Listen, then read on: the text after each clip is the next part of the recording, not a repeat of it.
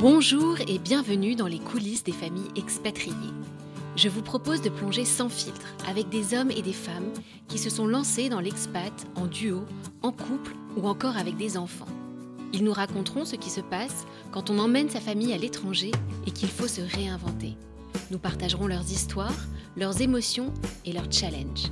Je suis Natalia et je vous parle depuis l'Asie où je vis avec mon mari et nos trois enfants.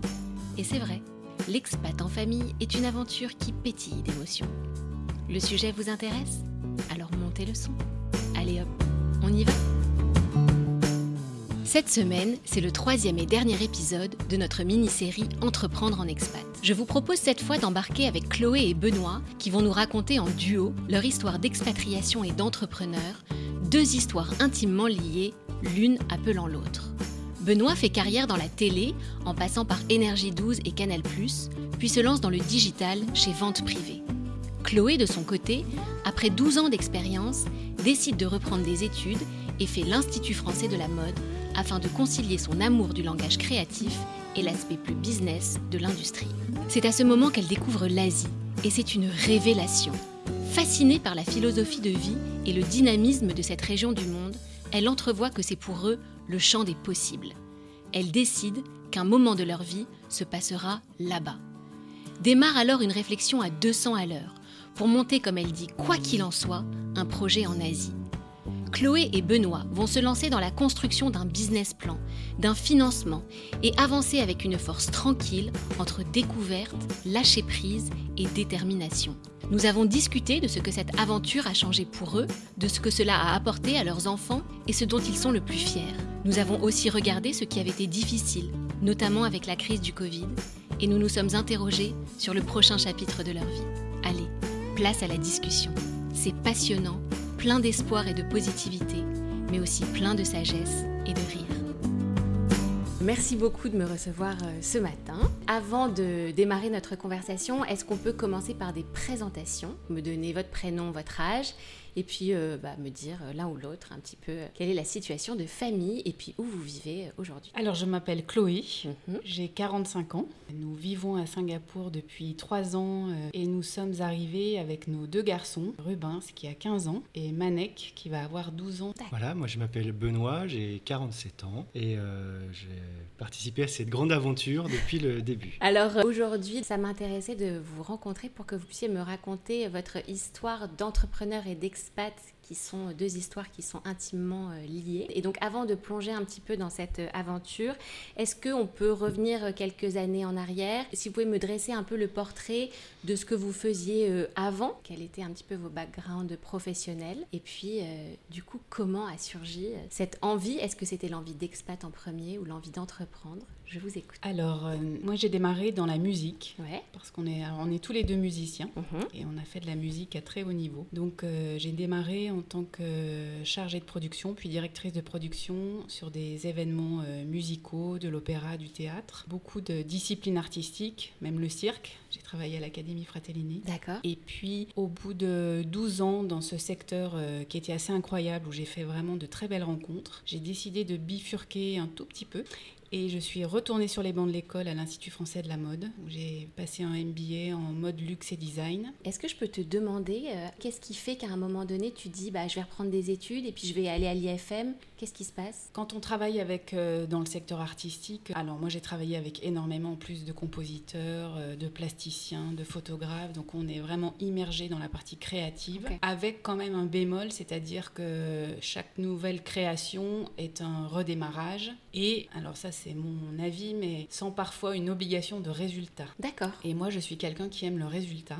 Donc partir dans un secteur qui restait créatif, mais où on allait travailler la série, faire une collection, un catalogue, catalogue de produits, euh, c'est quelque chose que j'avais envie d'explorer et, qui m'a beaucoup plu en fait. D'accord. Et sur la manière aussi de formaliser un processus créatif qui est très empirique et très intuitif quand on travaille avec des artistes et qu'il est beaucoup moins quand on arrive dans une industrie créative. Ok. Donc moi, toute cette partie, on va dire un peu corporate process, euh, me plaisait, mais je gardais quand même ce langage créatif que j'adore. Ouais. D'accord, donc une façon d'être dans les deux choses qui, qui t'animent. Et puis ensuite, je suis partie, alors j'ai travaillé pendant deux ans euh, avec des marques dans lequel des fonds d'investissement arrivaient et où il fallait tout, travailler toute la stratégie de marque, le développement à l'international. Donc là, j'ai commencé en fait à travailler vraiment sur euh, des stratégies pour, euh, pour l'Asie, parce que l'Asie restait quand même un gros marché euh, sur le savoir-faire français. Et ensuite, j'ai rejoint une agence qui était spécialisée dans la stratégie retail et le développement des compétences, où je suis devenue directrice générale pendant 5 ans.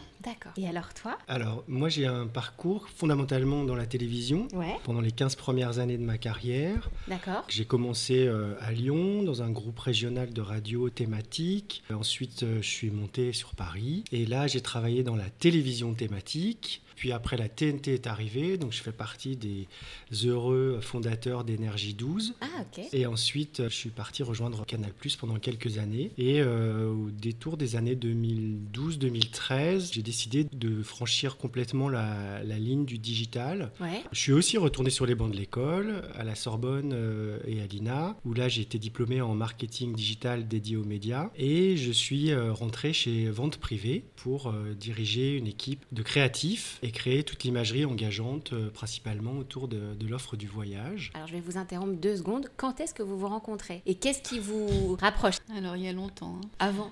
Avant. C'était avant, dans un autre siècle, euh, 1993. Ok. En fait, euh, euh, on s'est rencontrés parce qu'on jouait dans le même orchestre. D'accord. Alors qu'est-ce que vous jouez chacun? Parce que ça, on l'a pas dit encore. Oui. Alors moi à l'époque je fais- faisais de la flûte traversière euh, et ensuite euh, je suis partie sur la flûte traversière baroque, D'accord. c'est-à-dire euh, flûte en bois sans clé. euh, D'accord. Et Et toi? moi je suis trompettiste. D'accord. Ok. Donc 93. 93. La rencontre. Big band de jazz, exactement. Génial. Voilà, et On s'est plus quitté. c'est ça. D'accord. On, on va commencer à parler de ce projet d'entrepreneuriat. C'est quoi le déclic? Nous, aller à l'étranger, c'était pas dans nos plans de carrière en fait. Et c'est vrai que moi, quand j'ai repris mes études, où c'était la première fois que j'allais dans une école avec des partenariats avec des grandes écoles à à l'international, Mhm. ça a été un peu la découverte. Et c'est là que j'ai découvert l'Asie en fait pour la première fois parce que l'IFM était jumelé avec euh, la Hong Kong Polytechnique Ouais. et le FIT à New York. Et euh, dans ce cadre-là, j'ai fait un voyage d'études à Shanghai, Shenzhen et Hong Kong qui a été pour moi la vraie révélation en fait. C'est-à-dire que déjà je découvrais une partie du monde que je connaissais absolument pas et qui était loin culturellement de Ouais. ce qu'on avait eu pendant nous euh, toutes ces années, que je trouvais une population très jeune, euh, c'était le champ des possibles en fait. Et moi j'ai adoré euh, cette immersion en me disant en plus, mais ça c'est personnel, que finalement l'Asie on peut être à la fois hyper superstitieux Mhm. et très pragmatique. Et moi, ça m'allait tout à fait, en fait. Donc, quand je suis revenue d'ici, après ce voyage, là, j'ai dit à Benoît, ah mais là, faut qu'on déménage en Asie. Ou en tout cas, moi, je me verrais pas euh, faire ma vie sans un moment être en Asie. D'accord. Et est-ce que toi, tu te souviens, Benoît, quand elle est rentrée et qu'elle t'a dit faut partir en Asie? C'était quoi le, le Oui. feedback? Alors, j'étais pas surpris, c'est tout à fait euh, la personnalité de Chloé. En même temps, c'est c'est nos personnalités depuis le début, d'avoir des cycles qui ont vraiment euh, fait avancer nos vies. On avance avec les défis, c'est ça qui nous motive, c'est ça qui, qui fait le sel de notre vie. Et alors, comment vous l'envisagez? Parce que c'est une chose de dire euh, faut qu'on parte habiter en Asie, mais euh, qu'est-ce qui se passe à ce moment-là? À la sortie de l'IFM, moi, la priorité, c'était euh, de travailler dans un secteur dans lequel j'avais pas énormément d'expérience. Mhm. et, euh, et donc, du coup, voilà, l'Asie reste un peu en filigrane, mais sans plus. Et après, c'est finalement les rencontres, les marques euh, que, que j'accompagne, donc qui ont déjà en fait euh, une expérience sur l'international surtout sur l'Asie. Et puis dans cette agence, je m'étais donné 4-5 ans avec des objectifs très clairs que j'ai atteints. Donc c'était quoi la next step? Et c'est vrai que là, moi je me suis dit, bah, on a plus de 40 ans. Si on veut partir un jour à l'étranger, on va pas encore attendre 20 ans. Donc c'est le moment. Et j'ai essayé de faire un espèce d'entre-deux en proposant en fait à mon boss d'ouvrir euh, une antenne de l'agence en Asie. Et là, Là, je me suis dit qu'en fait, non, le plafond de verre, euh, j'allais aller au-delà, en fait. On n'avait pas la même vision. Moi, l'objectif, c'était l'Asie. Quoi qu'il en soit, euh, j'allais monter mon projet. D'accord. Et donc, je démissionne le 15 septembre et le 16 septembre, je suis dans l'avion. Donc là, on est en quelle année? On est en 2017. D'accord. Est-ce Voilà. que tu as une idée de ton business plan? T'as as quoi dans la tête? Non, là, je me dis, je fais 10 jours en exploratoire. C'est-à-dire que je rencontre euh, peut-être 30 personnes pendant mes 10 jours. Mais tu rencontres qui? Je me dis, je vais rencontrer à la fois des acteurs du retail, je vais essayer de rencontrer des marques, Je vais essayer de rencontrer des personnes qui sont éloignées de mon secteur professionnel, mais qui sont arrivées peut-être un peu dans les mêmes conditions que nous. En fait, moi, je suis très holistique. Je me mmh. dis, bah, tiens, c'est aussi l'opportunité d'aller tester des quartiers, de voir un peu le mood, euh, etc. Et en fait, euh, vas-y, il faut enlever tous ces freins ou, toutes ces idées préconçues euh, européennes et se dire, j'arrive dans quelque chose, je ne vais rien comprendre. Mais ce n'est pas grave, en fait. Il faut se laisser porter par la vague. Et puis, à un moment donné, ça va s'éclaircir. Et finalement, tout le processus derrière qu'on a mis en termes de travail, de réflexion, d'observation, tout va s'imbriquer et tout va prendre son sens. Et en fait, ici, ce qui est quand même assez génial, c'est qu'on appelle, euh, on demande pour un rendez-vous, tout le monde nous reçoit. Et à partir de là, je commence à me dire, bon, voilà ce que j'observe, c'est quoi les tendances du marché, qu'est-ce que j'ai visité, je vais voir des malls, etc., etc. Et là, je commence à processer finalement, à imaginer ce que pourrait être finalement Bienvenue euh, Factory qu'on a créé ici. C'est-à-dire un mix entre à la fois de la stratégie, beaucoup d'accompagnement des équipes et surtout, moi, ce qui, m'animait depuis le début, c'est comment on arrive à faire un pont entre l'Europe et l'Asie. C'est-à-dire qu'ici, on peut être une référence pour des gens qui ont envie d'arriver sur l'Asie et qui n'ont euh, bah, pas les clés. Et nous, on est là et on va les aider. Et inversement, on côtoie des marques singapouriennes ou des marques euh, de la région. Et comment, avec notre background, notre héritage culturel européen, on va les emmener sur les marchés euh, européens. Est-ce que tu te souviens un petit peu de tes émotions à ce moment-là? J'imagine qu'il y a de l'excitation. C'est de l'excitation, il n'y a aucune peur. C'est dingue ça. Ouais, alors que moi, je peux être. Euh, je pense que je peux quand même être peureuse. Mais là, il n'y a aucune peur. Et puis Singapour, en fait, tout de suite, ça, voilà, c'est beau. Il y a, y a, de la végétation partout. Il y a des fleurs incroyables. Tu es dans l'espace public. Moi, je suis très attachée à l'espace public. Tu es dans l'espace public et euh, voilà, tu es une femme, tu te fais jamais embêter. Mhm. Tu... Donc, c'est serein. En fait, il n'y a aucune friction euh, de doute. Donc, tu passes 10 jours, 25 rendez-vous. Tu reviens donc là, on est mi-septembre. Tu reviens à fond. Voilà. Et là, donc, tu débriefes euh, Benoît et là, tu lui dis mais, fais tes valises. Quand je pars euh, dix jours, euh, les enfants, ils sont pas très grands. Il mm. faut quand même tout gérer. Benoît, il, gérait tout.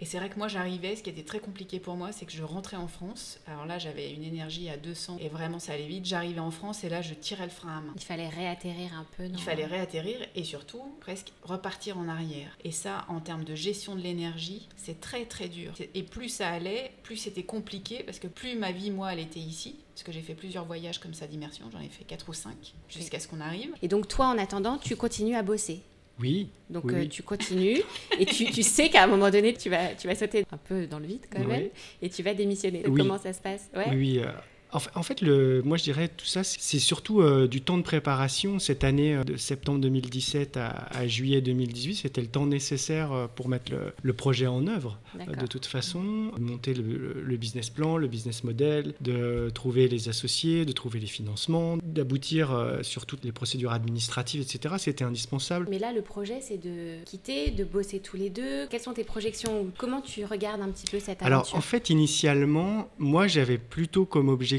euh, d'arriver ici et euh, de trouver un job et de pas forcément m'inscrire dans, dans Bienvenue. Euh, c'était un secteur que je connaissais pas. Puis j'avais envie de laisser aussi Chloé sur tout l'aspect business, vraiment trouver ses marques avec les associés. C'était leur projet. Ils me disaient, je vais arriver à Singapour, puis je trouverai un job. Puis en fait, quand on est arrivé, il a fallu se poser, gérer l'atterrissage. Ça a pris quelques semaines, voire quelques mois, gérer les enfants. De toute façon, il fallait comprendre aussi le marché. Moi, j'avais pas du tout l'intérêt de Chloé sur, euh, sur ce qu'était le marché de la PAC. Mais euh, c'est pareil, moi j'ai pas eu de, de peur euh, particulière parce qu'on s'était donné les moyens de toute façon d'avoir une, une profondeur de trésorerie, on s'était donné, enfin d'avoir un financement pour le projet. C'est-à-dire qu'on n'est pas arrivé comme ça en se disant, on avait compris que Singapour c'est un lieu où le niveau de vie est très élevé, on avait compris que voilà c'est un lieu où quand on fait des affaires ça peut aller très vite, mais le ticket d'entrée, les barrières à l'entrée sont extrêmement élevés. Euh, et ça, on l'avait préparé, on l'avait anticipé, d'où cette année euh, qui a précédé, qui était euh, vraiment pas trop courte. Donc tout ça était extrêmement préparé. Donc effectivement, non, il n'y avait pas de, peur particulière. Puis c'est en fait, c'est par la suite qu'on s'est rendu compte qu'il y avait des choses à faire au niveau de bienvenue, sur lesquelles moi j'avais un, savoir-faire pour accélérer. certains aspects, notamment la transition digitale. Donc du coup, c'est parti. On a, on a travaillé beaucoup cette question-là. On a fait des gros progrès là-dessus. Et ça, et ça nous a aidé à accélérer le, le business development de, de la société. Donc l'un dans l'autre, ça s'est très bien goupillé. Donc en fait, vous vous retrouvez à travailler tous les deux, ce qui n'était pas complètement euh, prévu euh, au départ. Comment ça se passe? En fait, pour moi, c'était l'angoisse. L'angoisse, oui, l'angoisse. Parce que euh, moi, j'ai toujours travaillé dans des secteurs plutôt PME, dans des univers où on est régulièrement confronté à des univers familiaux. Ouais, C'est-à-dire que, voilà, mmh. en créa, on travaille en couple. Mmh. Il y en a un qui est DG, euh, l'autre qui est euh, DA, mhm. enfin bon, bref. Et par expérience de ces modèles-là, où tu as beau faire euh, les plus belles stratégies et les plus beaux projets, tu sais que tout va être challengé le dimanche midi au dîner familial et que tu reviens le lundi et tu reviens, tu repars à zéro en fait. Mhm. Et, et, du coup, moi je me disais, mais jamais, jamais de ma vie, j'ai envie de, de, tout mixer comme de ça. Mélanger, et de mélanger. Et, c'est vrai que c'était une, vraiment une grosse appréhension. Et je dirais que le fait d'être euh, loin de son pays, dans, dans tout d'un coup un environnement qui est, qui est différent, bon bah forcément ta perception de la vie elle change. Et je me suis dit, ben, finalement, on a été fort d'arriver ici parce que je trouve, enfin, pour nous, ça a été, même si effectivement c'était très bien préparé, que que c'était bordé. Euh, quand on arrive à 12 000 km avec des enfants euh, qu'on a sortis du collège, euh, qui faisaient allemand première langue. Un et, peu loin du, mandarin. Et où, voilà, où on lance en même temps une entreprise, etc. etc. Euh, c'est quand même. Euh, il y avait beaucoup de facteurs. C'est beaucoup de pression, beaucoup de voilà, beaucoup de facteurs. Euh, et moi, je me disais bon bah voilà, si on si on a dépassé ça en fait, et si on y est arrivé, bah, ça vaut peut-être le coup. Oui, puis on s'est rendu compte très vite que les expertises et les savoir-faire étaient ultra complémentaires. C'est-à-dire que personne ne marche sur le périmètre de l'autre. D'accord. Est-ce que tu peux me raconter ce qui s'est passé un petit peu comme prévu et pas comme prévu dans les grandes lignes? Donc l'entreprise a démarré en 2018 moi j'ai eu la chance d'arriver ici avec un, contrat qui était signé. D'accord. Donc, on a démarré tout de suite avec un client. Génial. C'était un client de quelle euh, C'était euh, une marque en beauté cosmétique. D'accord. Un très gros acteur euh, français. D'accord. Et ensuite j'ai enchaîné tout de suite avec avec BPI France, qui est un de mes clients entre guillemets adorés. Ouais. Euh, où là j'accompagnais une délégation de marques françaises euh, ici, etc. Donc finalement euh, tout, est, tout est arrivé rapidement. Qu'est-ce qui a pris plus de temps ou à l'inverse a été plus vite? En fait moi c'est vrai que quand je suis arrivée j'étais plus sur me dire que la, majorité de mon activité allait être ce que j'avais fait auparavant en France, qui était du training et du développement de compétences d'équipe, ce qui n'a pas été le cas pour deux raisons, c'est-à-dire que ici le développement des compétences, en tout cas jusqu'à l'année passée, étant donné qu'on était sur des croissances à deux chiffres, en fait, on ne pense pas forcément à développer euh, le potentiel de ses collaborateurs. Et finalement, par contre, on m'a tout de suite appelé pour faire euh, justement emmener des délégations à Singapour, à Shanghai, à Séoul, comprendre le retail dans toute la zone, les marchés. Et en fait, j'ai adoré faire ça. Et finalement, cette partie de mon activité qui au départ, euh, je m'étais dit ça va peut-être faire 10-20% de mon activité, c'est devenu 70% de mon activité. D'accord. On a fait une très bonne année euh, pour une première année, en fait, on a fait une bonne année 2019. Euh, 2020 s'annonçait euh, hyper bien. Forcément, je pense que la crise, personne n'avait imaginé ce qu'on allait vivre pendant un an. Quand on est une entreprise ici, mais dont, quand on ne dépend pas, en fait, par exemple, d'une entreprise mère en France, donc on n'a pas, on pas droit aux aides françaises et qu'on n'a pas non plus 30% de Singapouriens euh, au capital. On n'est pas non plus une entreprise singapourienne avec toutes les aides de, Singapour. Donc pas de support. Donc zéro support. Donc là, on prend la mesure, euh, j'allais dire que c'est un peu a posteriori, on prend la mesure de ça, qui amène forcément une gestion de la tension, une gestion de la pression. D'accord, ok. Est-ce qu'il y a eu des moments un peu de panique Non, pas de panique. Euh, en fait, euh, c'est les échéances qui se raccourcissent. C'est-à-dire que euh, quand on s'installe, on sait qu'on a une profondeur de deux ans pour réussir. Et puis, euh, avec l'arrivée de la crise, euh, la profondeur euh, s'est rétrécie à trois mm. mois à certains moments. Après, on se dit, bon, bah voilà, si la crise a raison de, de bienvenue, bah, tant pis. Et puis, on,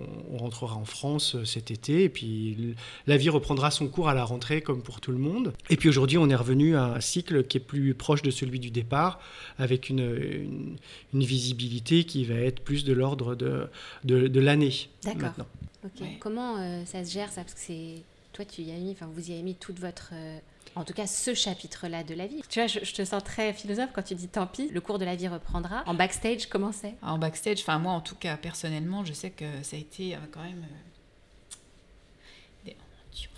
C'est très philosophe de dire si ça avait dû s'arrêter à l'été 2020, on serait rentré en septembre. Ça aurait été un échec économique, mais ça n'aurait pas été un échec euh, de projet familial. Ça reste un projet euh, de vie de famille au départ, au-delà du projet économique. Donc du coup, il n'y a pas d'ambiguïté là-dessus. Si on est là, c'est aussi parce que pour les enfants, c'était euh, une réelle expérience de découvrir une autre culture, une autre région du monde, un autre continent. Déjà, rien que ça, c'est une richesse, mm. énorme qu'ils vont porter avec eux toute leur vie, que nous, on portera aussi euh, avec nous euh, euh, pour la suite. Donc, voilà, c'est pour ça, c'est pas si philosophe en soi, mais en tout cas, le retour sur investissement, soyons à la fois patients et, réalistes, il est déjà extrêmement, extrêmement énorme. Et puis après, le retour sur investissement purement économique, il viendra avec le temps. Ouais, alors justement, là, tant qu'on est en haut de la vague, de quoi vous êtes le plus fier? De, l'avoir fait seul Oui, de, l'avoir fait, exactement, de l'avoir fait. Euh, oui, c'est vrai que là, on pourrait écrire l'expatriation pour les nuls. Et euh, chaque chapitre, je pense que euh, on a tout exploré. rien n'a été laissé au hasard, mais parce qu'on n'avait pas le choix. La fierté, c'est d'être au bout de trois ans toujours là. Mmh. Encore plus après l'année de, de crise qu'on a passée. Mais la fierté, c'est aussi de rester avec euh, ce qu'implique euh, Singapour en termes de niveau de vie, euh, de visa de travail, en termes d'école, en termes de, business. Et, moi, c'est surtout la fierté de, de, rester dans un endroit qui est en train de changer énormément, avec des populations qui se renouvellent, avec des mindsets qui se renouvellent. Et moi, je suis contente de faire en fait partie du prochain wagon. D'accord. De t'inscrire dans cette mentalité qui te... Exactement. en tout cas, dans cette atmosphère qui te correspond. Exactement. Et, c'est vrai que ça a quand même été aussi euh, un, motivateur pendant euh, tous ces derniers mois en se disant, voilà, il faut faire en sorte qu'on passe à travers les gouttes là et, qu'on arrive parce que c'est maintenant que ça va se jouer. Et c'était pas forcément il y a trois ans, mais il fallait y être. Moi, je suis assez fière aussi de bah, déjà aussi de la capacité d'adaptation de nos enfants. Hein. C'était un point important, c'est-à-dire que nous, quand on partait, on ne savait pas pour combien de temps on allait partir. On s'est dit, on y va, et peut-être que ce sera 3 ans, 5 ans, 10 ans, euh, voilà. Et en, tout cas, on s'est aperçu assez vite quand on est arrivé ici que pour les enfants, c'était très compliqué de pas avoir de, date de, fin. Perspective. Ouais, de pas avoir ah de date de fin. Nous, on gère ce côté improvisation, euh, mais pour des enfants, c'est compliqué. Donc, euh, et eux, ils ont énormément appris là-dessus. C'est-à-dire qu'à un moment, on arrive dans un endroit, on comprend pas, euh, on sait pas trop, bah, on improvise en fait. Et puis on lâche prise. Indéniablement, je pense que c'est très important. Puis en plus, on a souffert, ou en tout cas vécu une croyance qui est extrêmement répandue. Quand on discutait du projet autour de nous, euh, quand on le préparait, euh, tout le monde nous disait euh, c'est pour vous que ça va être dur, les enfants, ça s'adapte. Et c'est vrai que moi, je l'ai cru un peu facilement. Et puis en fait, ce dont on s'aperçoit aujourd'hui, c'est que c'est pas du tout le cas et qu'ils aient 12 ans ou qu'ils en aient deux. Les enfants, on leur repère dans un périmètre. On doit passer beaucoup de temps avec eux pour les écouter, pour leur demander ce qu'ils pensent de tout ça, quel est leur ressenti, quels sont leurs sentiments, qui s'expriment beaucoup. C'est très très important parce qu'en fait, non, c'est pour les enfants, c'était pas facile. Absolument. Qu'est-ce que ça a changé pour vous? Ça nous a soudés encore plus. Je pense que la confiance est encore plus forte. Et puis, euh, je sais pas comment dire, euh, il y a une espèce de, rassurance euh, réciproque où finalement les parents s'occupent bien des enfants, mais les enfants s'occupent bien des parents. Génial. Ouais, je trouve hein, que, en tout cas, il y a cette perception de l'autre parce qu'on on, l'a tous vécu de manière différente. Je pense que ça, c'est sûr qu'on a eu quatre approches, même si on était quand même réunis par la. Mhm par le même projet. Alors on va arriver doucement vers la fin de notre conversation. Là, vous êtes reparti pour un cycle de trois ans a priori. Mhm.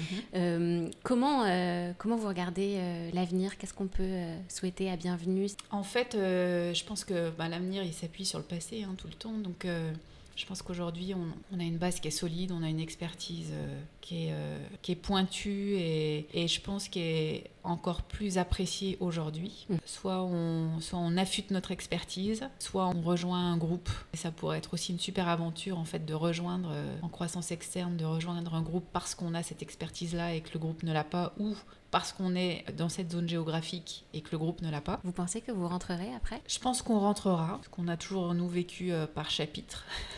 Donc il y aura sûrement, il y aura de toute façon un chapitre après. Est-ce qu'on rentrera en France? C'est pas du tout dit. D'accord. Voilà. Moi, l'inconnu me guide quand même. Donc, je euh, je sais pas, on verra. Ok, bon. Eh ben, longue, longue vie à, à, cette, à cette aventure. Euh, le mot de la fin, si vous aviez un conseil à partager Moi, je dirais qu'il faut être sûr de ce dont on a envie et se préparer en conséquence. Voilà, c'est uniquement ça, c'est euh, d'être ultra préparé. Moi, j'en ai un autre qui est plus philosophe pour le coup. c'est ne partez pas sans vos livres. Ouais, très important pour moi. C'est-à-dire que bah, les livres, c'est quand même ce qu'on prend de, de, sa vie euh, d'avant. Et puis en même temps, le livre, quand on arrive ici, on se retrouve avec des gens qui n'ont pas forcément accès au livre parce que voilà, parce que c'est loin, parce que donc le livre, c'est un super moyen de troc et c'est un super moyen de rencontrer de nouvelles personnes et d'échanger, etc. Et c'est aussi ce qui va ramener un moment. Euh, moi, je me souviens très bien l'année passée, euh, en, pleine, en plein, plein Covid, là où tout partait en cacahuète. Une nuit, je me suis levée, je me suis mis dans la bibliothèque et je me suis dit, euh, là, il faut que je trouve le livre qui va me ramener à quelque chose qui va donner du sens dans une situation qui n'en a pas et qui va euh, faire que je vais arrêter de réfléchir à 250 à l'heure, que je vais me poser et que surtout je vais écrire l'après. Voilà. Donc je suis arrivée, j'ai pris un livre en particulier que j'avais déjà lu trois fois et je me suis dit, bah, c'est pas grave, je vais le lire une quatrième fois et je vais le lire jusqu'au bout. Et après ça, il faut que ça m'amène à autre chose. Je peux te demander quel était ce livre? Ouais, c'est un livre qui s'appelle Le Beau pour tous. Je le vois là. D'accord. Et qui est une histoire incroyable de deux femmes qui ont révolutionné euh, les tendances, la mode, euh, l'industrie créative, juste après la guerre. Mhm. Et donc c'est un, livre sur toute leur histoire euh, professionnelle et personnelle. Hein. Et surtout, c'est comment, quand on arrive, et c'était rigolo que je choisisse ce livre parce que finalement, c'était comment, quand on est dans une situation bah, d'après-guerre qui était quand même pas folichonne, ou dans une situation un peu désespérée comme nous on la vivait, euh, parce que mhm. ça faisait bien longtemps qu'on avait oublié ça, en fait, comment on va twister des modèles une façon de voir, une façon de, de travailler, et qu'en fait on va inventer quelque chose. Génial. Merci beaucoup pour euh, ce partage. Franchement, c'était euh, génial de traverser ça avec vous. Merci beaucoup pour euh, la transparence. Merci pour l'émotion. Longue vie à cette aventure holistique. J'admire beaucoup. Il faut du courage, peut-être une part de, de, folie créative. Merci. Et puis, pour cette interview. À bientôt. À bientôt. Voilà, c'est la fin de cet épisode et j'espère qu'il vous a plu. Merci à Chloé et Benoît d'avoir partagé leur furieuse envie d'avancer et leur philosophie sage de la vie. Que cette aventure de vie à quatre vous porte encore loin. Je vous propose de suivre le dernier conseil de Chloé et de vous mettre face à votre bibliothèque pour choisir un livre, celui qui vous permettra d'écrire l'après et de donner du sens à ce qui parfois peut en manquer. Je finirai sur les mots d'Henry Lewis qui font écho à l'épisode, mais qui résonnent aussi avec l'époque que nous sommes en train de traverser. L'art de vivre consiste en un subtil mélange entre lâcher prise et tenir bon. Encore quelques secondes avant de retirer vos écouteurs. Tout d'abord, merci de me suivre dans cette aventure et surtout, continuez à partager le podcast avec vos familles, vos amis. Vous pouvez aussi toujours me laisser un commentaire et 5 étoiles sur Apple Podcast. Vous l'avez compris, ça m'envoie plein de good vibes. Si vous avez un mot à me dire, une histoire à partager, surtout n'hésitez pas. Vous pouvez me trouver sur la page Instagram alléehop.lepodcast. Allez hop, à très vite pour un nouvel épisode.